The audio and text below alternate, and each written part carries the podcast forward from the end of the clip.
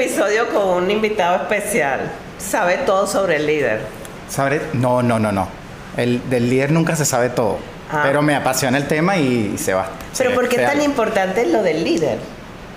No, al contrario, es que fíjate, qué chévere que lo empezamos por aquí porque más bien cada vez que hablo del líder, trato de desmontar al líder desde el podio que normalmente lo ponemos. Porque hoy día pareciera que ese es el centro, el foco, el foco, el líder. Hay que formar al líder, los líderes. Claro. Hay que cambiar al líder. Y el líder está de cabeza.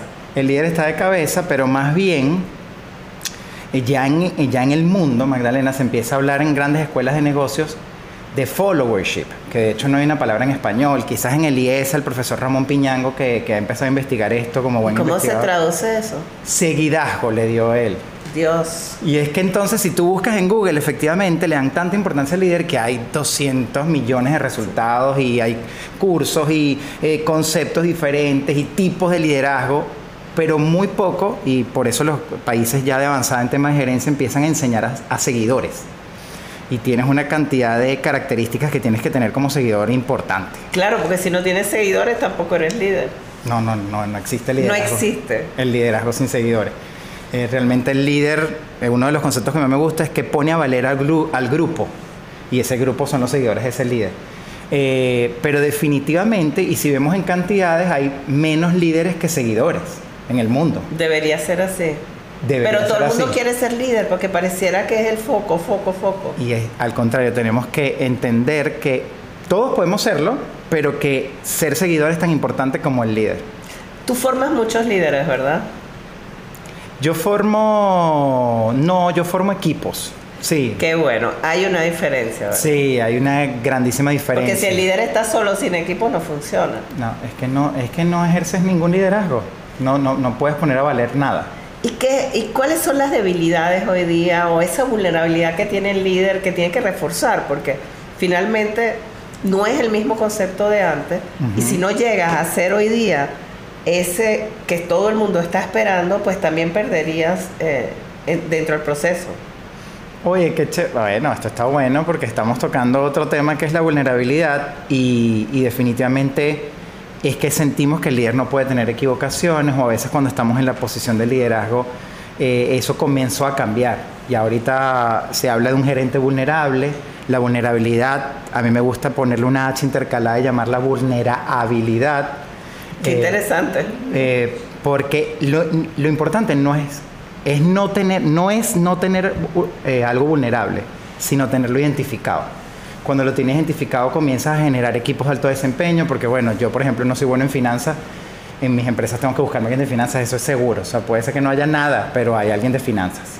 Eh, y al tenerlo identificado, y antes no se podía pensar en un jefe o un gerente que te dijera, no, yo de esto no sé.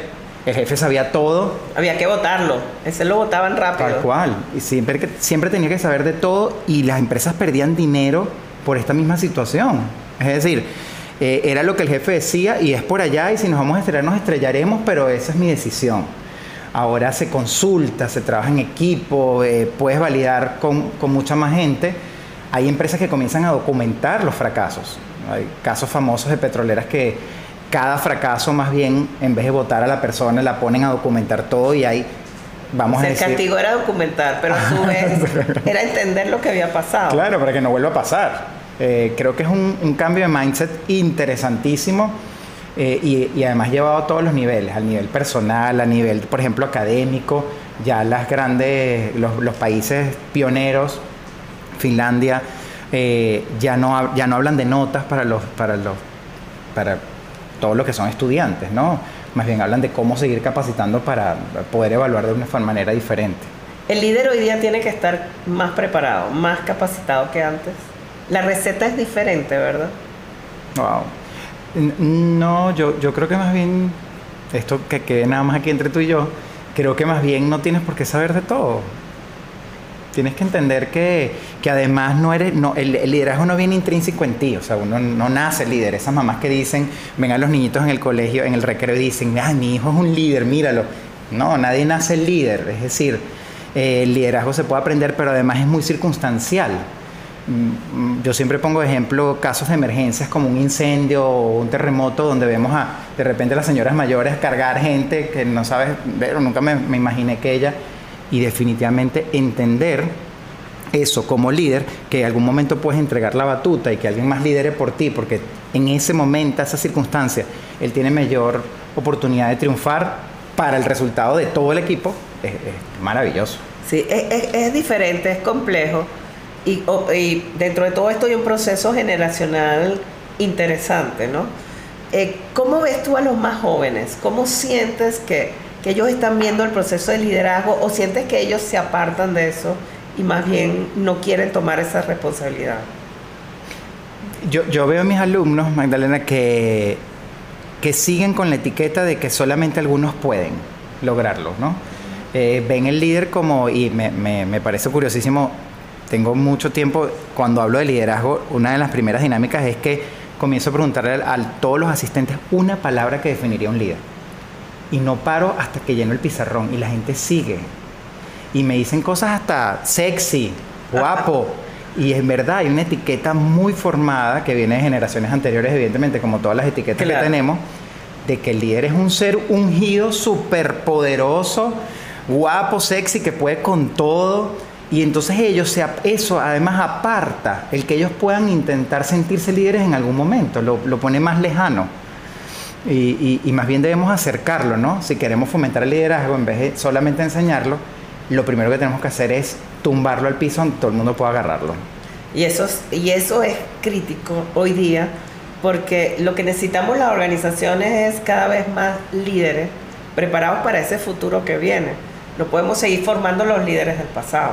¿Qué, ¿Qué, cambio tienes tú en tu estructura académica hoy día para esto? Bueno, el primero es eso, entender que el, líder no es un ser súper poderoso y que depende de un equipo, de unos seguidores. ¿no? No, no, no, por, no per se va a liderar nada. Y, y, eso creo que es un gran cambio porque tiene que ver con lo que hablamos antes de poder gerenciar desde, desde la vulnerabilidad o no tenerle miedo a eso, entender que en algún momento otro puede ser mejor que tú en ciertas circunstancias y que le toca liderar. Eh, bueno, historias personales de este tema creo que hay, hay muchas, pero definitivamente desde lo académico me gusta siempre hablar de ese líder cercano, que cualquiera puede ser líder. Que no es Dios. Exacto, no.